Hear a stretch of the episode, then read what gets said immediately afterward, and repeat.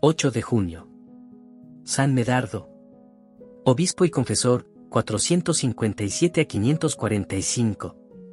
Hacia la mitad del siglo V, y en una pequeña aldea de Picardía, llamada Salenki, nacían dos hermanos, Medardo y Gildardo, que, andando el tiempo, serían gloria de su patria.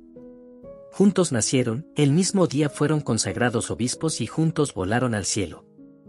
Era su padre Nectardo, noble leudo franco de la corte de Childerico, padre de Clodoveo, había nacido en las tinieblas del paganismo, pero los ejemplos y las oraciones de su esposa Protagia lograron que se bautizase. Desde entonces, los dos esposos brillaron tanto por su piedad y compasión con los pobres, como por la nobleza de su linaje y el brillo de su fortuna, y tuvieron el incomparable honor de dar a las iglesias de Noyón y de Rouen, sendos obispos santos. Colocado el joven Medardo bajo la dirección de los monjes, muestra tanto ardor para el estudio como inclinación a la piedad. El Espíritu de Dios le acompaña visiblemente y desde su juventud aparece en él el don de profecía. Un día dijo a uno de sus condiscípulos, llamado Eleuterio, a quien quería muy particularmente a causa de su virtud, tú serás primero conde franco, y a los 30 años, obispo. Y así fue, efectivamente. Dios recompensa con milagro su caridad. Las lecciones de sus maestros y los ejemplos de sus piadosos padres infundían en el niño impulsos de generosidad que presagiaban sus futuras grandezas. Un día le encargó su padre que guardara unos caballos en el prado. Mientras cumplía el mandato, Medardo vio pasar un soldado franco que llevaba a cuestas una silla de montar y una brida. ¿Por qué va usted así? Pregunta el niño. Ay. Responde el guerrero, poco hace me ha muerto el caballo y me he tenido que cargar con los arneses, sin saber cómo me podré procurar otra cabalgadura. En nombre de Dios, responde el joven, tome uno de estos caballos. El soldado vacila, pero las reiteradas instancias de Medardo le deciden. Apenas se había marchado el militar, vino un criado a reemplazar al niño. En aquel instante estalló una violenta tempestad y Medardo tuvo que estarse en medio del prado sin poder guarecerse, empero apareció sobre su cabeza un águila con las alas extendidas que le protegió de la lluvia. Sorprendido el criado de la maravilla de que acababa de ser testigo, fue a dar parte a su amo, y éste acudió con todo su séquito.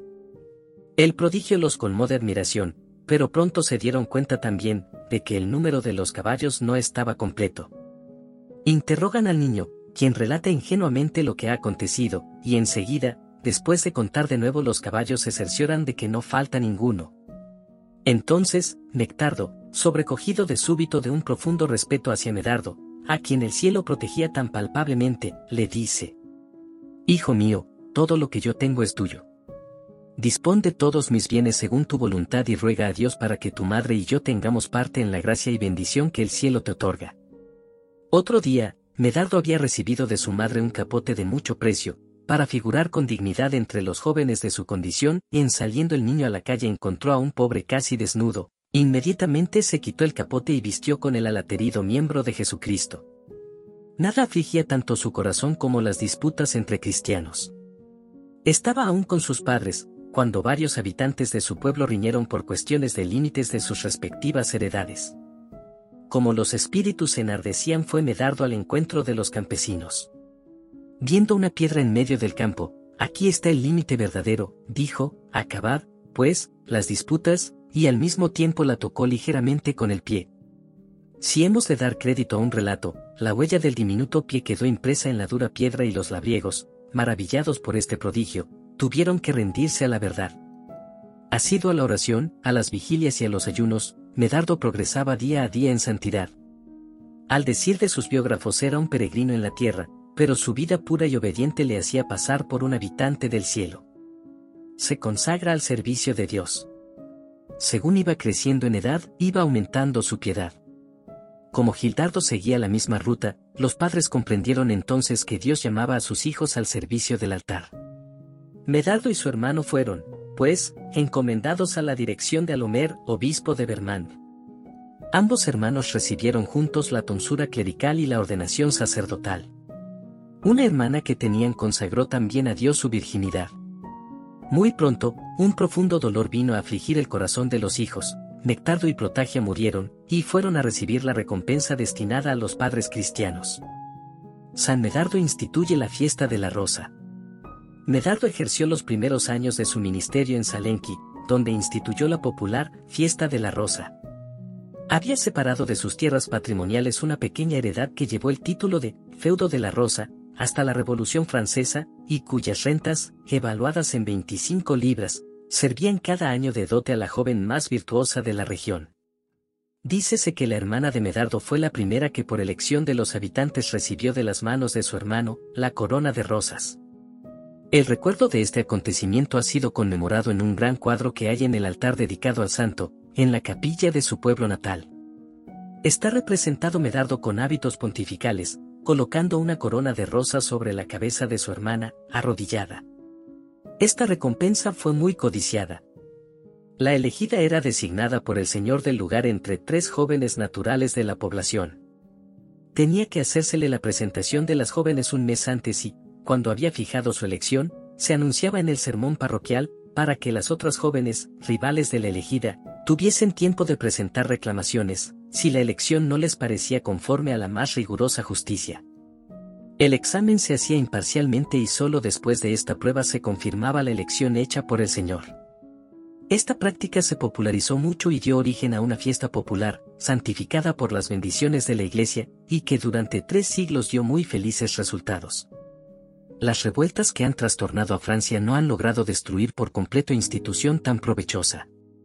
Es verdad que el demonio, esa mona de Dios, como le llama Tertuliano, ha procurado aprovecharse de una costumbre tan laudable, suprimiendo con bastante frecuencia en esta ceremonia la bendición del sacerdote. A la verdad, que es hacer muy poco caso de las intenciones del piadoso fundador. San Medardo y los ladrones nuestro clérigo edificaba a toda la comarca con sus heroicas virtudes. Sus numerosos milagros le dieron muy en breve gran reputación de santidad. Entregado por completo a los asuntos del Padre Celestial, abandonó el cuidado de las cosas terrenas para librar a las almas de las manos del demonio. Dios velaba, no obstante, sobre los bienes de su siervo. Una noche de otoño, un ladrón se metió en una viña, propiedad de Medardo.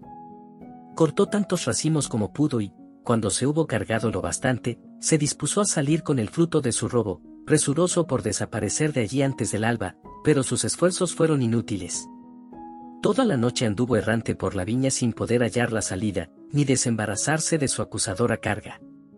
Detenido de mañana por los vecinos, confesó su culpa, cuando iba a sufrir la pena debida a su latrocinio apareció Medardo, lleno del espíritu de mansedumbre y de misericordia, el buen sacerdote reprendió al ladrón y, cuando le vio arrepentido, le dio con la absolución de su robo, abundante provisión de uvas.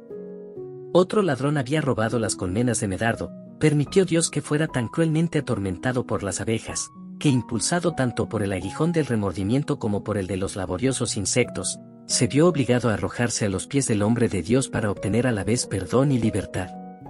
Si Dios defendía con prodigios las propiedades de su siervo, Medardo se señalaba como valiente defensor de los derechos de la Iglesia. El ejército de los francos, con Clotario al frente, acababa de saquear la fortaleza, las iglesias y los monasterios de Noyon, al pasar con sus carros llenos de botín vieron aterrorizados como de repente los caballos se pararon y permanecieron en completa inmovilidad. Los soldados y los jefes vinieron a caer de hinojos ante Medardo, este les habló con tanta energía y elocuencia que le prometieron restituir todos los bienes de que ilícitamente se habían apoderado. Entonces, a la voz de Medardo los caballos pudieron reanudar su interrumpida carrera. Su episcopado. Había llegado el momento escogido por Dios para que esta antorcha fuese colocada en el candelabro. Acababa de morir, en 530, Alomer, obispo de Bermandi, por voz unánime, Clero y pueblo escogieron para sucederle al párroco de Salenki, Medardo contaba 73 años. Juzgándose incapaz de llevar semejante carga, la rehusó mucho tiempo. La multitud, consternada, prorrumpió en llanto. Pareciéndole manifiesta la voluntad de Dios, Medardo aceptó por fin el honor que su humildad quería eludir, y algunos días más tarde recibió la consagración episcopal de manos de San Remigio, obispo de Reims. Los tiempos eran difíciles, la Galia había sido devastada por los vándalos y los hunos, la ciudad de Vermand, por ellos destruida, no estaba aún repuesta de sus ruinas. Los francos, dueños en adelante del país, comenzaban a dar oídos a las dulces enseñanzas de la Iglesia, pero los obispos y los monjes necesitaron mucho tiempo aún para educar cristianamente a este pueblo, Apenas salido de la barbarie. Mientras tanto, Medardo tuvo que trasladar la sede de su obispado a Noyon, cuyas murallas y situación ofrecían mayor seguridad en aquel periodo de continuos estragos y guerras. Casi inmediatamente después que el óleo santo se hubo derramado sobre la frente de Medardo, quedó vacante la sede de Turná, por muerte de San Eleuterio, pastor de esta ciudad y amigo del obispo de Noyon. Eleuterio era precisamente el joven a quien Medardo había profetizado la dignidad episcopal. Quiso nuestro santo asistir a los funerales de su antiguo condiscípulo, acto seguido, se decretó un ayuno de tres días para preparar la nueva elección. Varios nombres habían sonado ya, cuando por súbita inspiración del Espíritu Santo, todas las voces exclamaron con unánime regocijo, Medardo obispo de Noyon y Turná. Alegando el prelado que los cánones se oponían a tal nombramiento, apresuróse a rechazarlo, pero el rey, los obispos, San Remigio y, finalmente, el pontífice de Roma, San Hormisdas, considerando la necesidad de las dos iglesias, ratificaron la elección y Medardo tuvo que aceptar aquella doble carga. Al propio tiempo que se posesionaba de la sede de Noyon, Gildardo, su hermano, conocido también con el nombre de Godardo, era consagrado obispo de Rouen. En unión de San Remigio, San Medardo y San Vedasto cooperaron a la completa conversión de Clodoveo, primer rey cristiano de los francos, como está consignado en escritos antiguos de la iglesia de su nombre, en Rouen. Tuvo parte, el año 511, en el primer concilio de Orleans, uno de los más célebres de Francia. Godardo terminó su pontificado al mismo tiempo que su bienaventurado hermano. Trabajos apostólicos. Santa Radegunda. El obispo de Noyon y Turná se consagró por entero a la salvación de las almas. No es tarea fácil relatar lo mucho que tuvo que sufrir por parte de los infieles, viose a menudo amenazado de muerte y condenado por los malvados al último suplicio, pero como era inquebrantable en medio de estas persecuciones y soportaba los malos tratos con una constancia nunca desmentida, triunfó al fin de la pertinacia de los infieles y libertinos, y, en poco tiempo, operó tantas conversiones y regeneró tantos idólatras en las aguas del bautismo, que la comarca cambió de faz y se vio resplandecer brillantemente la luz del cristianismo. Mientras Medardo ocupaba la sede de Noyon, una reina joven, la propia mujer de Clotario y, huía de las delicias y de los peligros de la corte. Radegunda, tal era el nombre de la fugitiva, había ido a postrarse a los pies del santo obispo y a suplicarle, con el consentimiento de su marido, que la consagrase al Señor y le impusiera el velo. Los nobles francos, que habían invadido la basílica, expulsaron violentamente al obispo del altar y le ordenaron con amenazas que no accediese a los deseos de la reina. Medardo estaba perplejo. Resistíase el santo pontífice a sancionar esta separación canónica, por temor de que se interpretara mal y se creyera que se trataba de pronunciar sentencia de divorcio que la ley divina declara imposible entre cristianos. Sin embargo, Santa Radegunda se había retirado al sacrario o sacristía.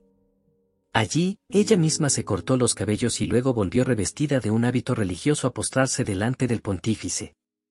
Si tardáis más tiempo en consagrarme al Señor, le dijo, si teméis más a los hombres que a Dios, el buen pastor os pedirá cuenta del alma de su ovejita. Fueron pronunciadas con tal majestad estas palabras, que la asamblea toda quedó hondamente conmovida. Medardo, viendo desvanecerse sus temores, desafió las amenazas de los nobles francos y Radegunda fue consagrada a Dios. Posteriormente pensó Clotario volverla a llamar a la corte.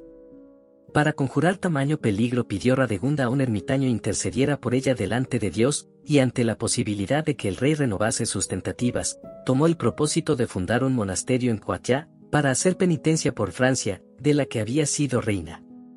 Más antes colocó sobre el altar sus ricos adornos y su diadema, y distribuyó su patrimonio entre los pobres. Su muerte. Una grave enfermedad detuvo al apóstol en sus trabajos y le dio el aviso de que se acercaba el día de las recompensas. Estaba entonces en Noyon. Al divulgarse la noticia, millares de fieles acudieron a recibir de su padre la postrera bendición.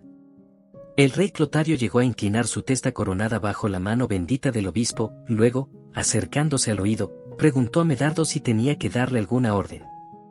Rey de los francos, y vosotros todos los que me rodeáis, dijo el moribundo, os tomo como testigos de que quiero ser enterrado aquí en medio de mis hijos. El rey le suplicó que accediera a que su cuerpo fuese sepultado en la importante ciudad de Soissons. Medardo consintió en ello, y luego principió una oración que debía concluirse en el cielo. Fue su muerte el 8 de junio de 545. Una inmensa multitud, tanto del pueblo como de la nobleza, quiso asistir a las exequias del santo obispo. Mucho hubieran querido los habitantes de Noyon guardar entre ellos los preciosos restos de su padre, pero el rey se mantuvo firme y quiso que el cuerpo fuese sepultado en Crowy, cerca de Soissons. Clotario, ayudado de los nobles principales, llevó la preciosa carga. Fue un verdadero triunfo, realzado con numerosos milagros. Cuando llegaron a Crowy, donde el rey había determinado levantar una iglesia, el féretro quedó inmóvil y no hubo fuerza humana capaz de moverlo. Inmediatamente Clotario hizo donación a la nueva iglesia de la mitad del precioso tesoro y la carga se aligeró notablemente. La iglesia que Clotario comenzó, fue terminada con magnificencia por su hijo Sigeberto y sus sucesores. También se le agregó un monasterio que se confió a los religiosos benedictinos, fue tan ilustre, que el Papa San Gregorio le hizo depender inmediatamente de la Santa Sede, y le confirió otros grandes privilegios, en él se congregaron hasta 400 religiosos que cantaban noche y día y uno tras otro, las alabanzas divinas. Últimamente dependía de la congregación de San Mauro. Según ya hemos dicho, San Medardo fue hermano de San Gildardo, y ambos nacieron el 8 de junio y en el mismo día 8 de junio fueron los dos consagrados obispos. Murieron ambos en el mismo día y hora, de suerte que en vida, santidad, virtudes y muerte fueron tan conformes que no hay que decir del uno más que del otro gran ejemplo, a la verdad, y gran contraste con los que siendo hijos de un padre y de una madre que procuran enseñarlos y adoctrinarlos en todas las virtudes, saliendo el uno perfecto en ellas, el otro no le imita, sino que antes procura ser escándalo del mundo con su manera de vivir y la total ruina de su casa. No así estos dos gloriosos mellizos Medardo y Gildardo, pues fueron tan hermanos en todo, que para conocer al uno bastaba ver al otro, ninguno se excedía ni llevaba la ventaja, pues, si uno era caritativo con los pobres, abstinente, penitente, sabio, doctor, milagroso y santo, el otro, imitándole en todo, decía y publicaba a voces que eran los dos hermanos, por lo cual hoy se gozan con iguales coronas de sempiterna gloria.